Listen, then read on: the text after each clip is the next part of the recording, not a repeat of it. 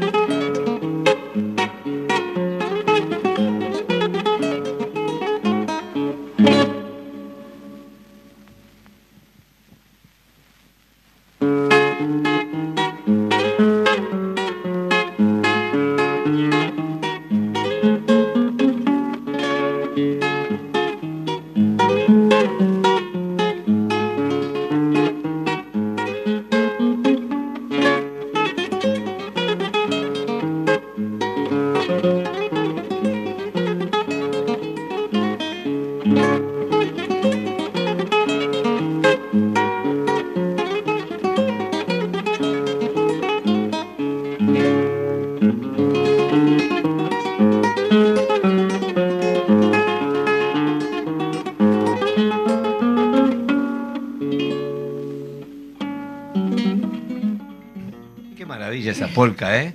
Escuchábamos a Santiago Chalar, un guitarrista excepcional, si bien se conoce. Eh, él estudió con, maestros eh, del área académica y con Atilio Rapaz especialmente, pero eh, se dedicó a la música popular de raíz folclórica. Todos conocen sus canciones, un cantor fuera de serie, ya vamos a escucharlo cantando en algunas de las canciones pero también aquí demuestra sus dotes de guitarrista. Tenía una característica muy particular. Generalmente la guitarra se toca en forma académica con uñas, pero él como médico, traumatólogo, no podía tener uñas, entonces tocaba con la yema. De eso, ese, ese sonido tan particular que viene de chalar, ¿no? así que, así que, ¿Cómo estás, Eduardo? ¿qué dice Majo? ¿Qué le pareció eso de abrir con polqueando, no? Divino, muy buenos días a todas y todos. Bueno, empezar así siempre da gusto empezar con, esa música de Eduardo, pero no solo con la música que nos trae, sino también con, esa, con esa interna ¿no? del, conocimiento más bien práctico que tenés en cuanto a eso.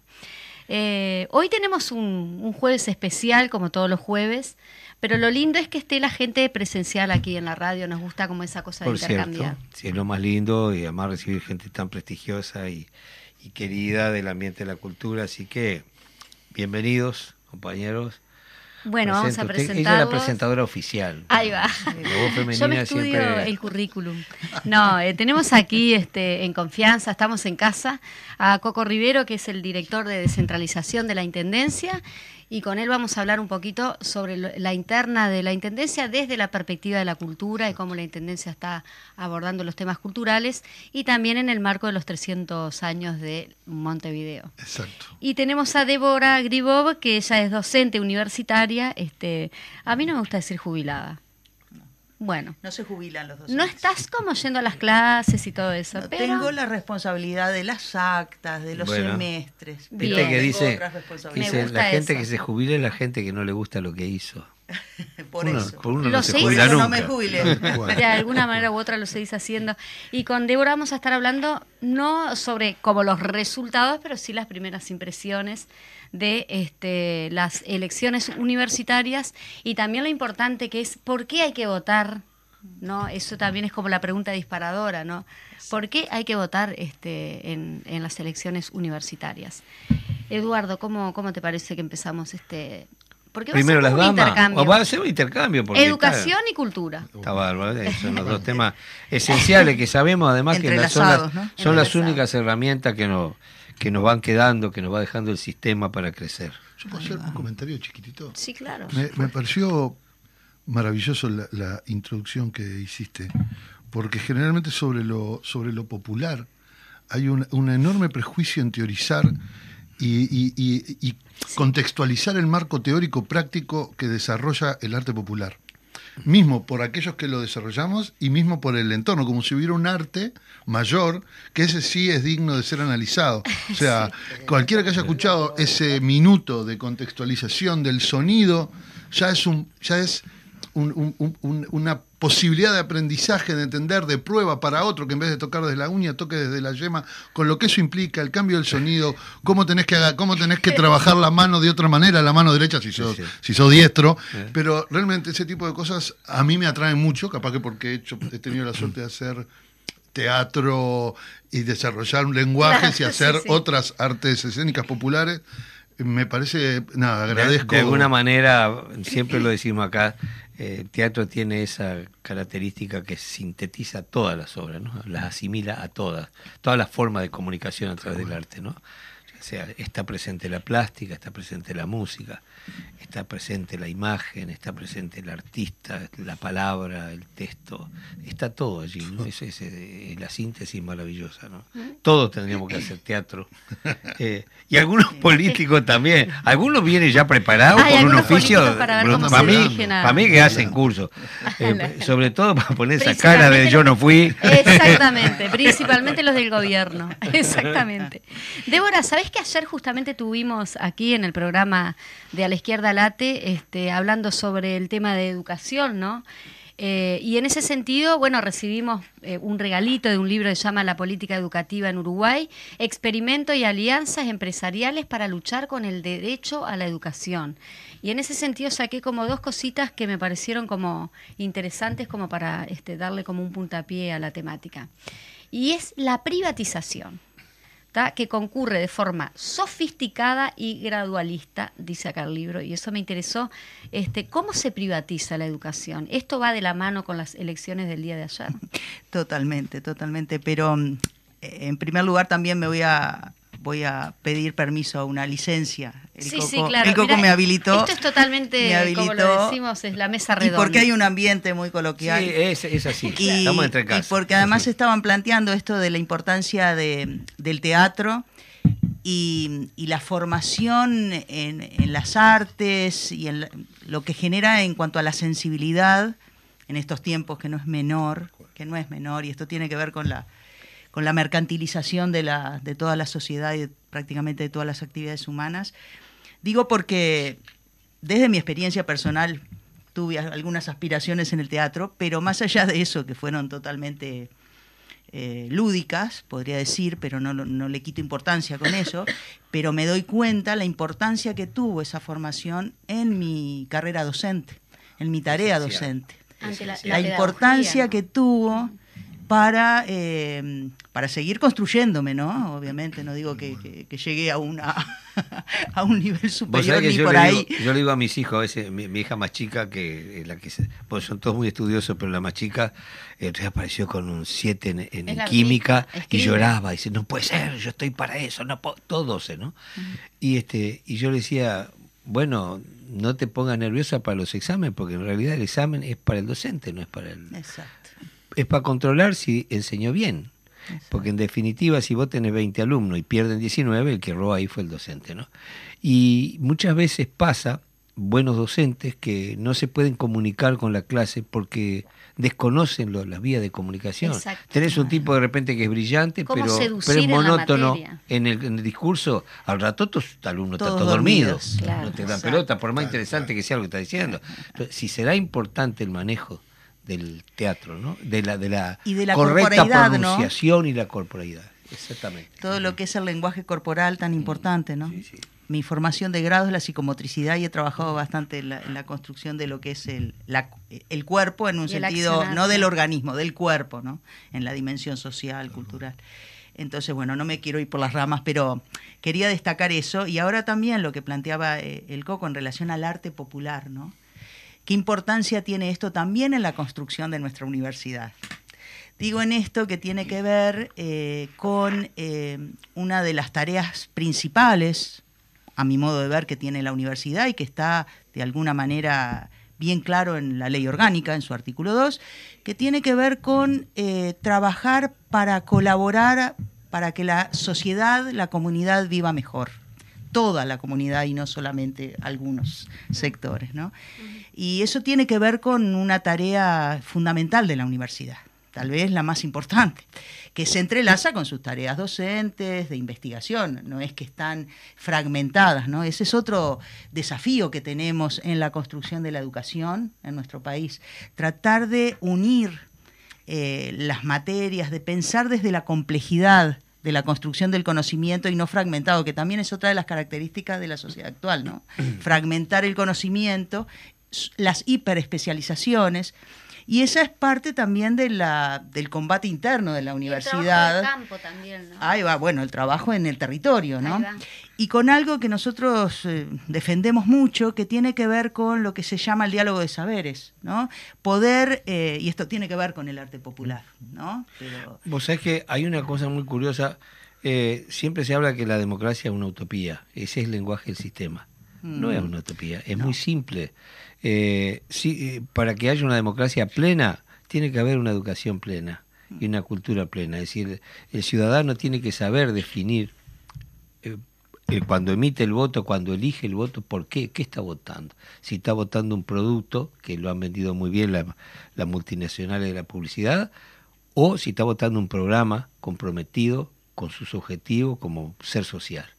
Lo que pasa es que muchas veces este, hemos enfrentado hace muchos años que viene muy programado el manejo de los medios de, todas las multinacionales para dirigir el pensamiento en determinados territorios, ¿no? hacia este, sobre todo el adormecimiento de la gente, ¿no? que, que, aprenda lo necesario para trabajar, pero no para pensar. Yo leo regularmente acá un artículo de, de Günther Anders, este, psicólogo, sociólogo, filósofo alemán, de, uno del, año 56 que se llama La obsolescencia del hombre, que es impresionante, el tipo planteando los cuáles van a ser los objetivos del sistema a partir de, la década de ese, año, ¿no? Y establece exactamente lo que está sucediendo en el mundo, cómo se maneja a través de los medios, la banalización de las cosas importantes, alejar la ciencia lo más posible de la sociedad, que sea para eruditos, la cultura que sea para eruditos. Y yo comentaba la otra vez un hecho muy particular, cuando el Nino Gabazo estaba eh, torturando a aquel gran pianista argentino, Estrella, le decía, vos sos un traidor, porque vos, estoy seguro, dice que nunca manejaste un fierro, pero sos más peligroso con el piano que con el fierro, porque le hiciste creer a los negros que tienen derecho a escuchar esa música y vos tenés que tocar para nosotros, sos un traidor de clase. Ese es el concepto de la high society, ¿no? Exacto. Y por eso es atacada la educación, ¿no? lo, lo primero que ataca. lo primero que ataca y también donde tenemos nuestras dificultades para la construcción, porque hay una diversidad y poder reconocer esa diversidad también es complicado, ¿no? Pues somos parte de esta sociedad, ¿no? Esto de construir un diálogo, el diálogo necesario para la construcción. Esto es eh, fundamental.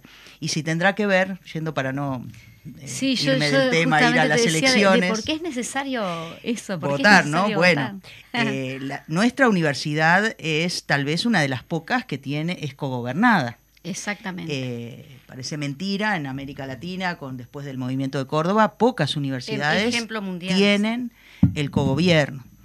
¿Y qué quiere decir esto? Claro, puede ser transformado en solamente un por la galería para la gestión, o puede ser, como nosotros lo consideramos, una herramienta real de conducción con autonomía de una universidad al servicio según lo marca la ley, ¿no? Según, porque no estamos inventando nada. Una ley que está muy clara en ese sentido. Y es la poder participar eh, poder participar todos los actores de la universidad en las decisiones, pero en espacios, eh, en espacios de discusión, de reflexión, donde todos los, los puntos de vista están sobre la mesa, y bueno, y ahí a partir de un debate constructivo, eh, bueno, se llega a los consensos necesarios para poder avanzar la universidad. ¿Está en riesgo el cogobierno, Débora? Y está en, eh, en riesgo, claro que sí, porque eh, todo aquello, esto tiene que ver, creo que a Coco lo escuché alguna vez, tiene que ver con esto, con el manejo de los tiempos. ¿no? Mm. Esto necesita tiempo, necesita espacios de debate. Y no vivimos en una cultura en el sistema que permita estos tiempos para debatir, para darnos ese espacio-tiempo, digamos, estas dos coordenadas tan fundamentales, eh, para poder intercambiar y poder hacer ese proceso de construcción conjunta. Entonces, eh, está eh, atacado en ese sentido y está atacado también porque eso es peligroso, ¿no? porque tiene que ver con el objetivo esencial de la educación con generar sujetos pensantes, sujetos críticos, más que repetidores. cero presupuesto eh, también. Bueno, y cero presupuesto, ¿no? Eh, así que sí, sí, por, todos lados está, eh, está atacada. Pero bueno, hablando un poco de lo que pasó ayer, votó casi el 73% de los habilitados a votar. Por lo tanto, no es, eh, no es una mala cifra. No es menor. En estas circunstancias, ¿no? las listas eh, de la FEU, en el orden de estudiantil, prácticamente todas salieron ganadoras, eso también es alentador. Eh, en el caso de los docentes también, las listas de ADUR, del sindicato de los docentes, fueron las mayoritarias las que ganaron. En egresados siempre es más difícil evaluar porque ahí se presentan de diferentes formas, ¿no? Pero bueno, también las, las listas unitarias fueron las que más eh, tuvieron la mejor representación. Así que eso es con los primeros números que uno ve, ¿no? Eh, así que eso es alentador también. ¿ah? Bien.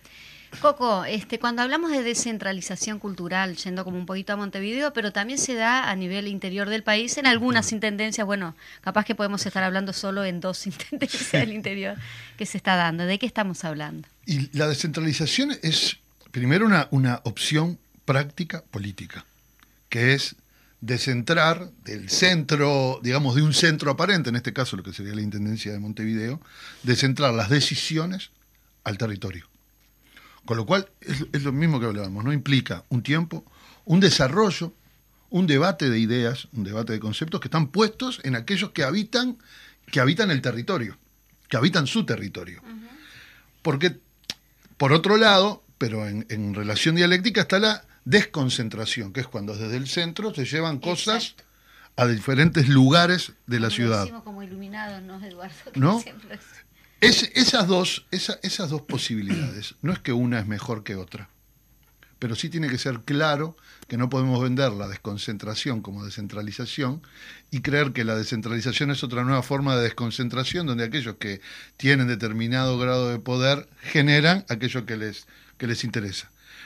Obviamente desde nuestra Secretaría lo que nosotros tratamos de, habilitar en el trabajo práctico de los gestores, por un lado los gestores territoriales, culturales que están en la Secretaría, y por otro lado con los talleristas y los coordinadores artísticos de los talleres que se hacen en esquina, y por parte de la dirección es trabajar para que el centro del debate, para que la discusión esté en territorio.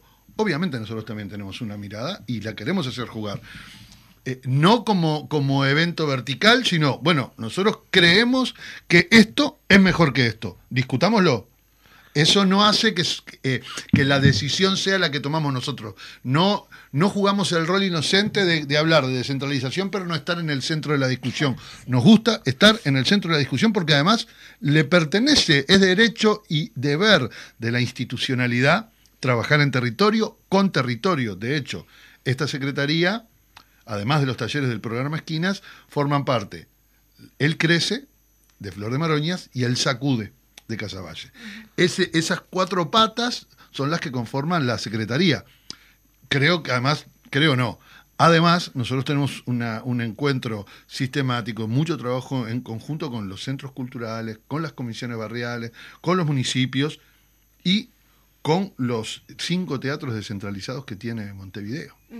O sea, tenemos un trabajo y abonamos el trabajo de la discusión, del debate, claramente, lo, lo- lo hablamos en alguna oportunidad, hay claramente una atomización. La gente está atomizada, desperdigada. eh, entonces, hoy nosotros tenemos, digamos, yo siempre planteo en la Secretaría, nosotros estamos en una situación de baja. De baja. Veníamos en una situación de muy alta, muy alta, muy alta. En un momento hicimos meseta y ahora hay como una baja. Hay, no hay un recambio generacional de los militantes de base que están en los centros culturales, que en general son mujeres y veteranas. En general. Está en los hombros de una cantidad de mujeres veteranas el funcionamiento de los centros culturales, no rentadas. Por lo tanto, eh, si empezamos a, a hablar En de- una sociedad de- de- consumista y capitalista. Exacto, y, y- y machista, empezamos a ver que está en, en las menos poderosas, eh, recae una parte fundamental de la descentralización que la Intendencia viene trabajando desde fines de la década del 80. Sabes que ese concepto que muchas veces hemos escuchado de llevar la cultura al barrio, ¿no? Eso, la cultura está en el barrio. Exactamente. Tenemos que ir nosotros a conocerla, ¿no? Exacto.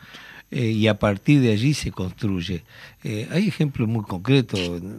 Vos imaginate, yo que sé, que vas a un barrio marginado por la realidad social, eh, a enchufarle una policlínica. Lo más seguro que a la semana no tengas más policlínica, ni canilla, ni nada. ¿no? Tal cual. Pero si vos vas al barrio y conversás con la gente del barrio, decís, ¿qué, qué quieren ustedes? ¿Querés una cancha de fútbol? Fenómeno, va una cancha de fútbol. Pero vamos a poner una policlínica pues los gurises se lastiman acá y la ambulancia acá no entra. Eso sí, la construyen ustedes. Nosotros venimos, ponemos los técnicos, ponemos las herramientas. Eh, eso yo lo viví en un, en un barrio donde se hizo una cosa así, que vivían rompiendo la iluminación. y bueno, conocer también a partir de la- lo representativo del barrio para influenciar sobre la, la- la barra para que se comprometan a trabajar por su barrio. Una vez que vos construís algo es tuyo. Si es del Estado, generalmente no te importa. Exacto. Entonces hay un basurero ahí para tirar, tira afuera. Pero si lo construís vos, si lo tenés que pintar vos y cuidar vos, lo vas a cuidar como que fue a tu casa. Y es moneda corriente, además. Total. Y eso es lo peligroso, por lo menos eh, eh, vi- viéndolo en este rol, con esta responsabilidad. Eh, quizá antes lo miraba desde otra manera, con una cierta distancia, porque no estaba con un rol institucional, que no es menor. Para mí visualizarme en un rol político institucional en este momento histórico. Pero el peligro también que corremos es que todo el tiempo se bate el parche sobre la inseguridad, sobre Claro. determinados sectores de la sociedad. Y si uno no está alerta sistemáticamente, puede caer en la redada de endilgar al- algún tipo de acciones a una no comprensión de la realidad. Y la realidad es que viene de generación en generación en generación una pauperización en esos colectivos sociales que lo encuentran orgánico y natural hacer lo que hacen, Sí. porque se les ha usurpado sistemáticamente. Entonces, tiene que haber un trabajo político, o, o por lo menos eso es lo que entendemos, tenemos que trabajar, en nuestro caso, que trabajamos desde lo cultural, acompañar determinados procesos y tratar de que cada uno, cada una de esas participantes a los talleres, que son eh, que reproducen círculos concéntricos, empiecen a percibirse como sujeto de cambio. Por supuesto. No como objeto. Sí. Que, porque en, en general, cuando se rompe esa luz, es porque hay una percepción de que yo valgo exactamente lo mismo Exacto. que vale ese foco. Y en realidad ahí estamos hablando de objeto a objeto. Cuando en realidad hay un sujeto consciente y hay que trabajar en esa dirección. Y creo en ese sentido que la idea de la descentralización cultural pone en mismo, en, en- en pie de debate, eh, eh, for- formas de comportamiento cultural, social diferentes. Y eso es atractivo. Ni una es mejor que la otra. Son diferentes. Algunas de mayor sofisticación, otras de menor sofisticación. Más nada. A nosotros lo que nos interesa desde la Secretaría es ese trabajo. Exacto. Débora, Bueno, ¿te estás para- anotando algo Sí. así? Tenemos que ir a la tanda, pero me gustaría compartir con ellos Bueno, una eh, versión, lo que vas a decir sí, una milonga este, de Don Atahualpa Yupanqui, ese ejemplo de la cultura latinoamericana, probablemente uno de los referentes más importantes. Silvana Marrero hace una versión bellísima de esta canción que se llama Guitarra, dímelo tú.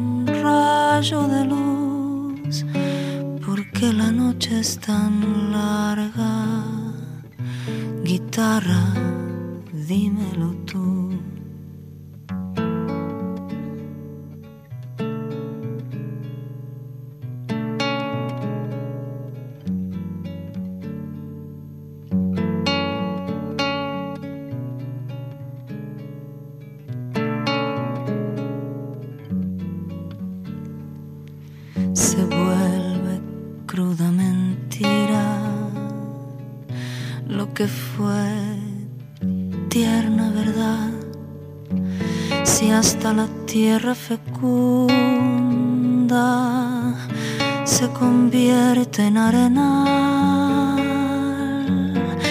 Y yo le pregunto al mundo y el mundo me ha de engañar.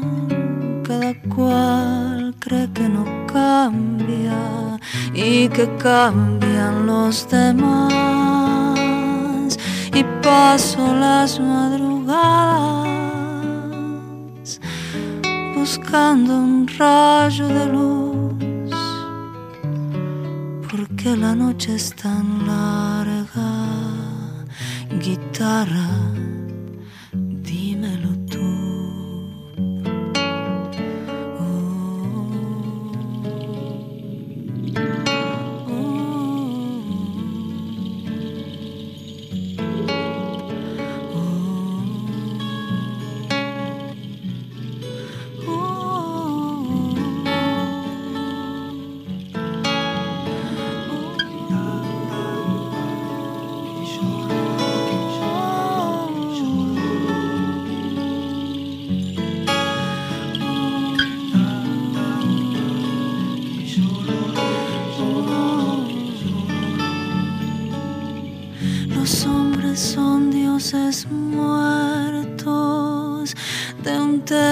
templo ya derrumbado. Ni sus sueños se salvaron, solo una sombra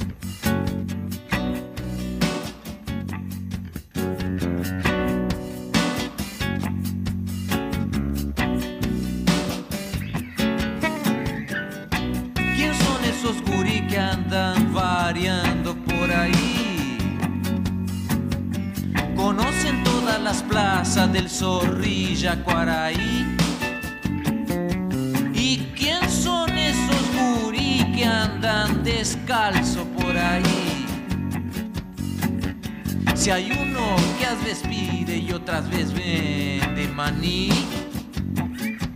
¿Y quién son esos gurí que andan de polo por ahí? Se viven cagando a palo y se pelean porque sí.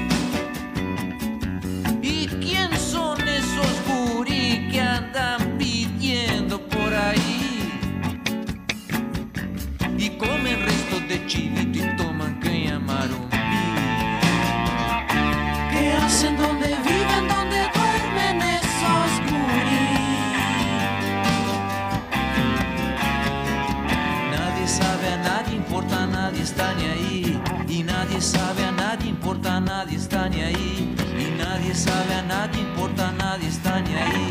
Y nadie sabe a nadie importa, nadie está ni ahí. Son los Oreya, viven de polo. Nunca fueron a la escuela, aprenden solo. Son los Oreya, los llevan presos cuando los ven en la plaza pidiendo un peso. Son los Oreya, viven de polo. Nunca fueron a la escuela, aprenden solo. Llevan presos cuando los ven en la plaza pidiendo un peso. Son los Oreya, viven de polo. Nunca fueron a la escuela, aprenden solo.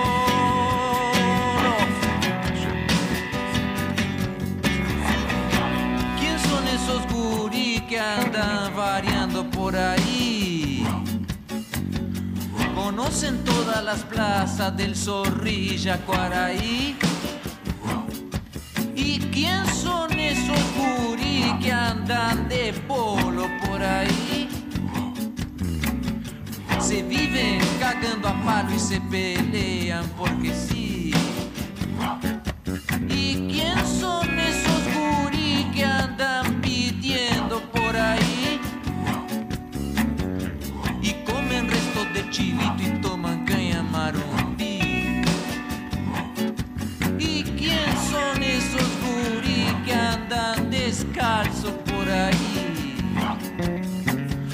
Si hay uno que a veces pide y otras veces vende maní. ¿Qué hacen donde viven, donde duermen esos gurí? Nadie sabe a nadie importa, nadie está ni ahí. Y nadie sabe a nadie importa, nadie está ni ahí. Y nadie sabe a nadie importa, nadie está ni ahí. Y nadie sabe a nadie importa, nadie. Son los Oreya, viven de polo. Nunca fueron a la escuela, aprenden solo. Son los Oreya, los llevan presos cuando los ven en la plaza pidiendo un beso. Son los Oreya, viven de polo. Nunca fueron a la escuela, aprenden solo. Son los Oreya, los llevan presos cuando pidiendo un beso. Son los Oreya, viven de polo. Nunca fueron a la escuela, aprenden solo.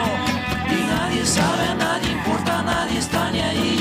Y nadie sabe a nadie importa, nadie está ni ahí. Y nadie sabe a nadie importa, nadie está ni ahí. Y nadie sabe a nadie importa, nadie está ni ahí. Y nadie sabe a nadie importa, nadie está ni ahí. Y nadie sabe a nadie importa, nadie está ni ahí. Y nadie sabe a nadie importa, nadie está ni ahí. Y nadie sabe a nadie importa, nadie está ni ahí. Bueno, ¿qué, Qué les lindo. parece? Poco, poco, este, poco escuchado este tema que es maravilloso realmente, es de una identidad eh, sustantiva, ¿no? Porque habla del lenguaje de- del pueblo nor- norte allá, este, de Artigas, bien archiguense, pero además este, totalmente identitario, porque recoge todas las influencias de su entorno. Eh, Ernesto Díaz es un músico excepcional. Yo les aconsejo a quienes tengan la oportunidad les guste.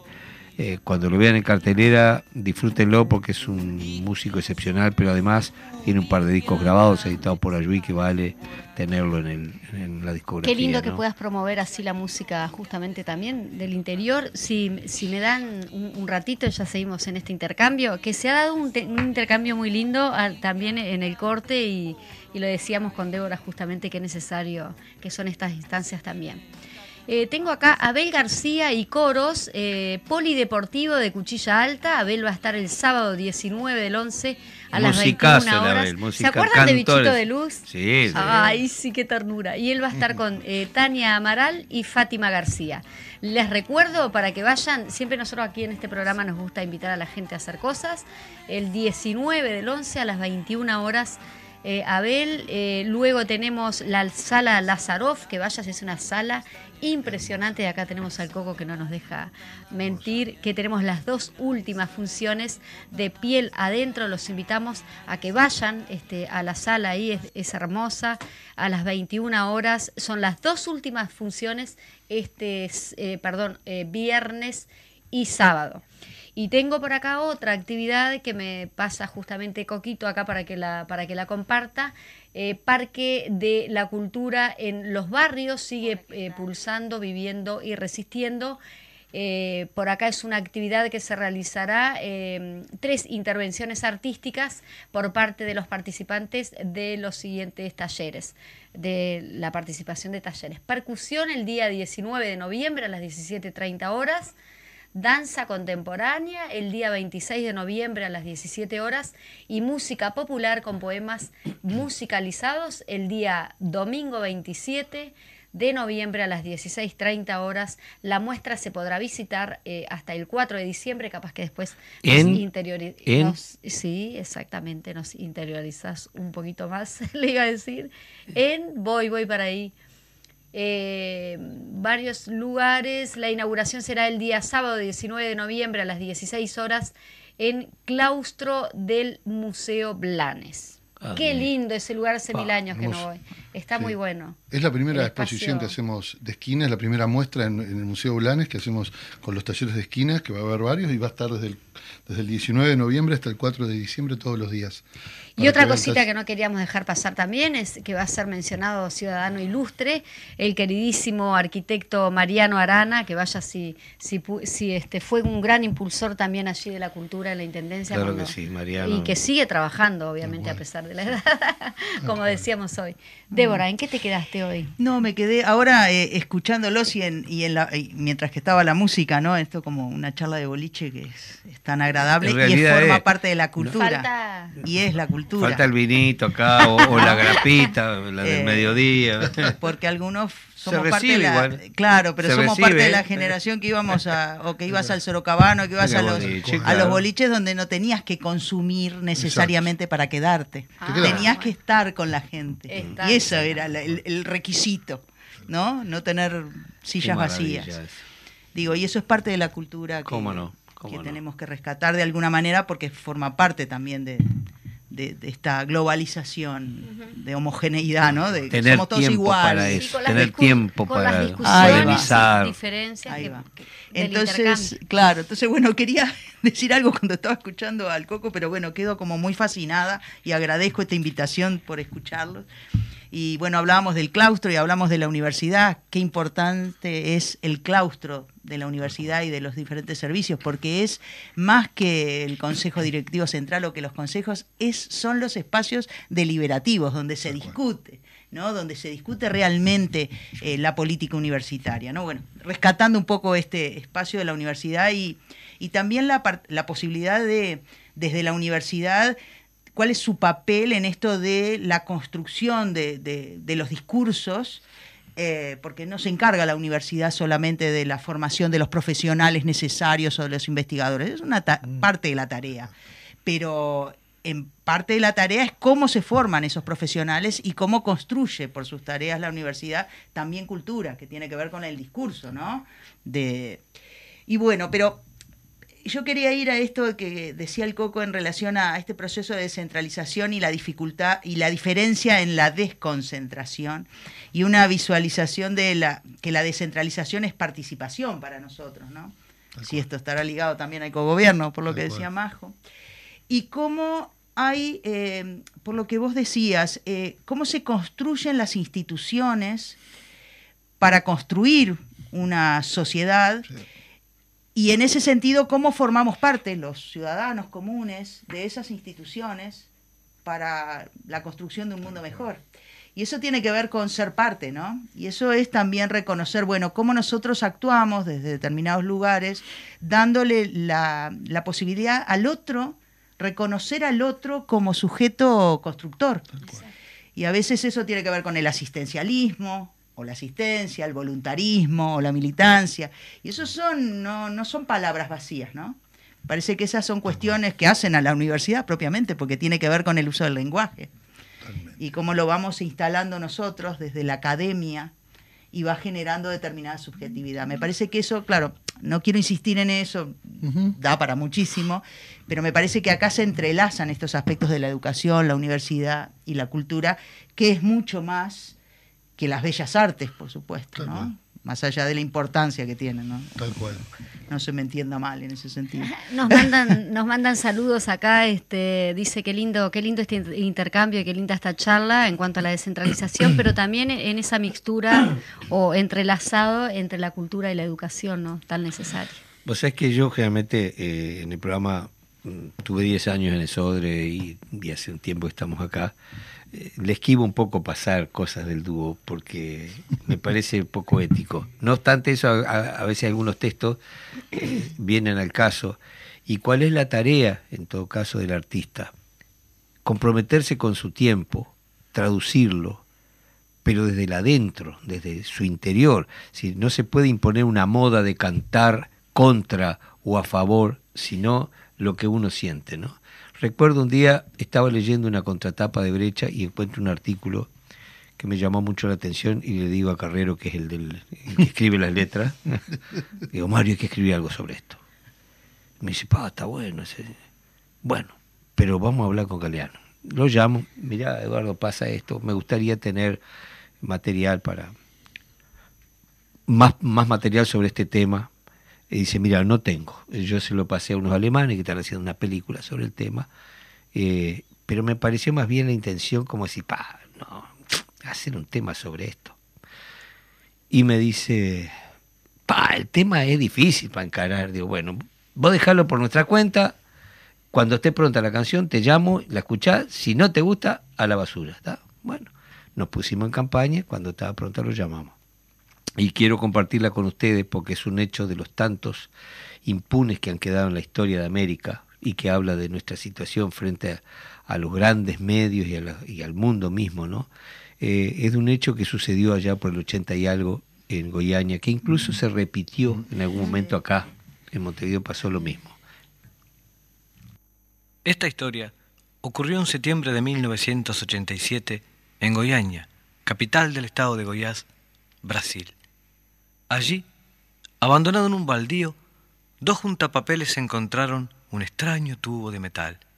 En su interior dormitaba una piedra brillante y azul, que a golpes de martillo liberada se deshizo en trocitos de luz.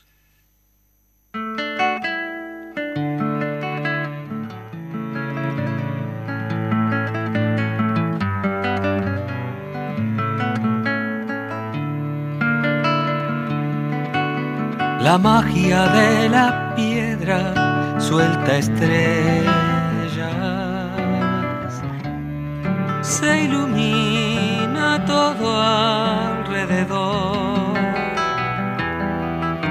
El aire estalla y brilla y azulea al embrujo de aquel resplandor.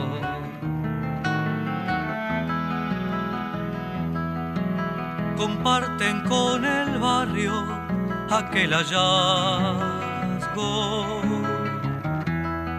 Todos frotan la piedra en la piel. El pobrerío entero está de fiesta, millonario de azul, embriaguez. La luz azul viaja en el viento, en la lluvia y en el pez. Los pájaros la siembran por doquier.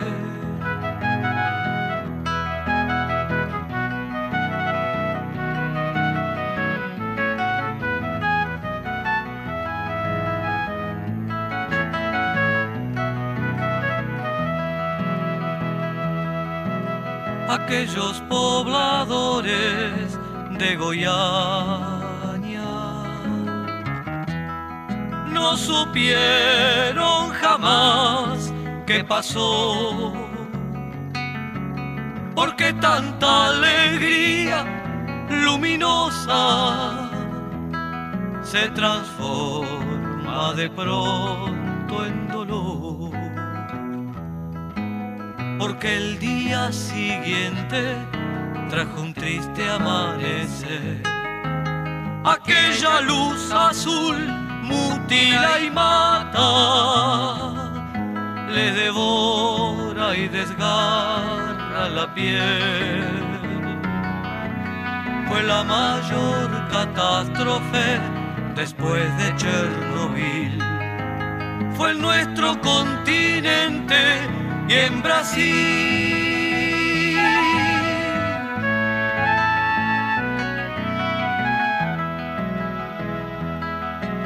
Tal vez por ser tan nuestra fue ignorada. Nunca de esta tragedia se habló.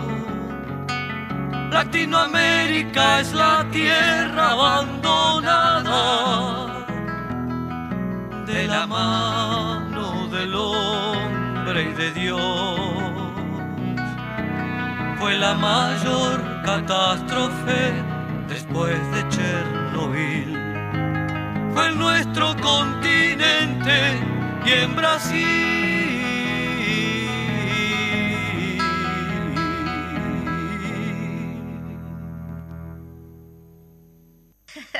Muy bien. Nosotros igual seguimos. a- eh, Fede, gracias Fede por estar ahí siempre tan atento. Porque claro, nosotros hacemos como esta mesita redonda y nos ponemos a hablar y él nos prende la luz y decimos, ah, bueno, continuamos la charla. Qué suerte que sepa.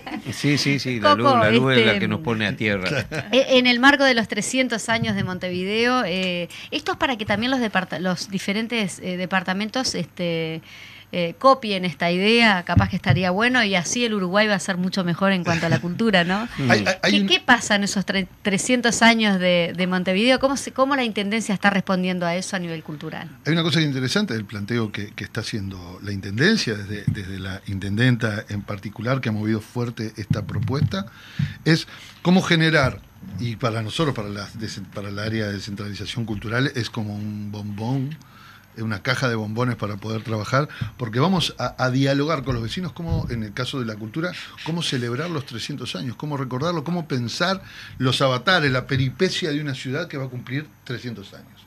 Si nosotros ponemos del 24 al 30, ¿no? 20, 20, esa- esas fechas, esos seis Sí, como años. medio, en la- los la historia no es tan- Exacto. Entonces, para nosotros, para la Secretaría de, de Descentralización Cultural, es la posibilidad de recuperar eh, procesos históricos de los barrios, procesos históricos de la ciudad de Montevideo, procesos históricos con los historiadores para desarrollar lenguaje. Te, pongo un ejemplo. Nosotros eh, en la escuela eh, esquinera, uno de los talleristas, Nico Arnicho, que es tallerista de percusión, trabaja sobre el toque de los negros que acompañaron a Artigas al Paraguay. Y hace toda una, toda una investigación sobre el toque del tambor que lo viene trabajando con los talleristas que van a su taller. Nosotros desde la Secretaría estamos pensando en trabajar eso y generar un, pequeño, con él a la cabeza, un pequeño, eh, pequeño espectáculo, una muestra, un espectáculo pedagógico, digamos, que cuente cómo surge, cómo surge ese toque, cómo va moviéndose a lo largo del tiempo y cómo está radicado en Paraguay. En Paraguay lo siguen tocando.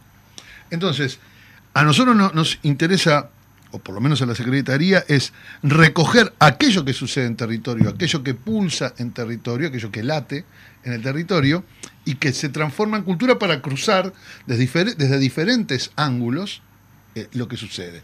Por ejemplo, pienso en el, en el sitio de Montevideo. ¿No?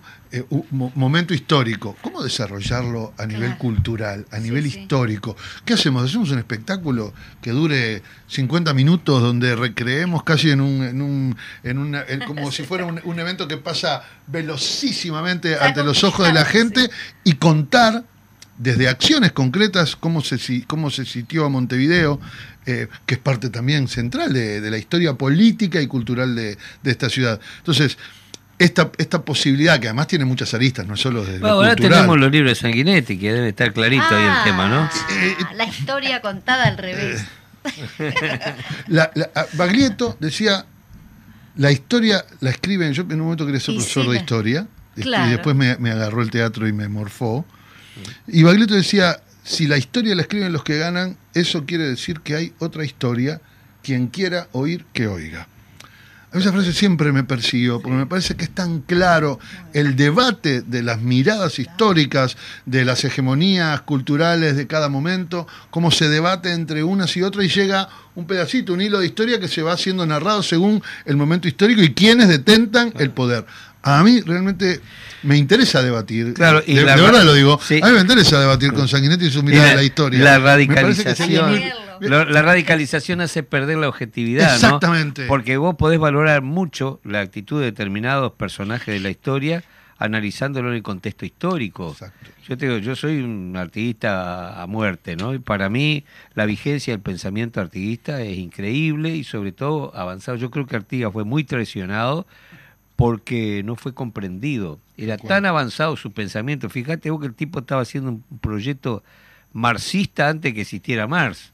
Entonces es increíble la dimensión. Por eso han tratado de ponerlo en el bronce y no en la realidad. ¿no? Y a mí hay un problema, sobre esto que vos decís, que a mí me, me parece que es un problema que tenemos, y lo, lo digo como hombre de izquierda, que yo prefiero el debate. Yo también. Yo pre- prefiero el debate... a- Recuperar el hombre. Sí, y y yo quiero, de verdad quiero el debate de ideas, pero no para debatir eh, uno con, contra otro o una contra otra, sino debatir, porque de esa discusión, quienes escuchamos esa discusión, sacamos eh, un aprendizaje diferente. Cuando, eh, cuando aparece el no, lo que dice este está mal, sin ningún tipo de explicación, a mí me parece que bajamos el nivel de debate De discusión de- y- generalmente. sí, Y como hombre de izquierda, además, yo creo que nosotros tenemos que abonar el territorio de la discrepancia, del debate y no de la unina- y una, unanimidad. Y me parece que ahí nos, po- nos pararíamos en otro lugar. Por eso a mí me interesa que ahora lo- están los libros de Sanguinetti, vamos a discutirlos, discutámoslos. Es la mejor manera de que la gente más tome posición ante algo. En cuanto a Exacto. Artigas, recuerdo que, que este Rubén Yáñez por allí lo dice, que cuando hicieron Artigas General del Pueblo tuvieron que recurrir a un libro que estaba en Cuba, justamente esos documentos estaban en Cuba, ese cómo en Cuba eh, tienen Artigas también en esa visión cual. que nosotros tenemos, ¿no? Este. Débora. Sí. Bueno, Sí, no sé si tenés algo siempre- para- Siempre no, porque quedamos me quedé- cortos, vos sabés que me quedé los invitados vienen. diciendo, bueno, es como viste, que estamos decís. entre casa. Está lindo, está lindo Volando. seguir, viste, proseando sobre el tema. Eh, bueno, ustedes han dignificado este encuentro porque nosotros siempre esto es un Como dicen las viejas, que Tomamos se mate, repita. charlamos de las cosas que nos interesan, escuchamos música. Así que muchas gracias, de verdad. Ojalá ¿Qué- que, bueno, vas a tener que volver. Sí, yo encantada para charlar así. Además, ahora que, está, ahora que está jubilada, Exacto. va a tener más tiempo. Tenés más tiempo. Al Es mi- contrario, se Sí, aprovecha. labura más. Bueno, Claro, vos sos- Pero- también tenés esa- la militancia social que vayas y te está Le llevando. comentaba el otro día, Majo, que volví a ver en esto de los tiempos y de, Ah, es verdad. de, de la, La hegemonía, película. la construcción, del eh, vi otra vez versus Usada. Uh. Hay Y- que verla. Pa. Qué película. Claro, y yo pensaba. La busqué y no está, eh, está traducida, en realidad no está traducida. Bueno, Eh, sí, hay que la- leer sí. rápidamente, sí, sí. Eh, y en realidad, qué necesario es esa película también para pensar cómo en esto de la construcción también con nuestro vínculo con, con todos, ¿no? Con los otros y con también con la naturaleza, ahora también que estamos en una situación de avance del desarrollo, y lo estoy diciendo entre comillas, de qué desarrollo hablamos cuando estamos en peligro de extinción, ¿no? Totalmente. Yo quiero No. saludarlos a ambos por estar por acá, así ya le doy paso a que, a que dé el cierre Eduardo con, con la música que nos va a estar cerrando el programa del día de hoy. Gracias por estar. Gracias a. Muchísimas gracias. Nos vamos con el Dino, en una milonga que se llama Cortita y al pie. Ah, Mirá. qué lindo. A ver si, si lo llegamos a escuchar Bueno, chau, todas. chau a la audiencia también.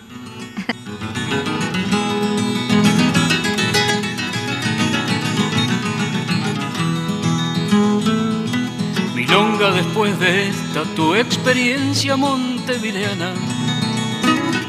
Te afirmaste en la mezcla de tierra, sangre, asfalto y caña. Milonga tiempos modernos en que la cosa ya no es con lanzas.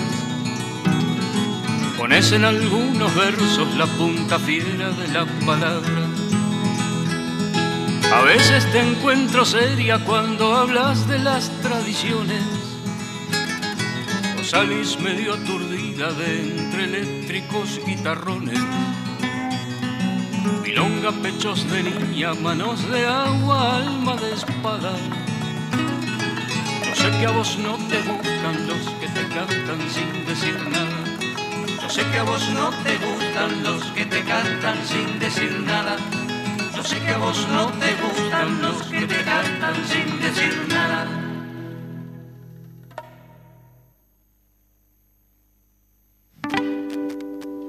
Cultura en casa, todos los jueves de 12 a 12.30. En Radio Fénix CX40 1330 AM. Un programa de cultura en un ámbito bien coloquial. Los esperamos.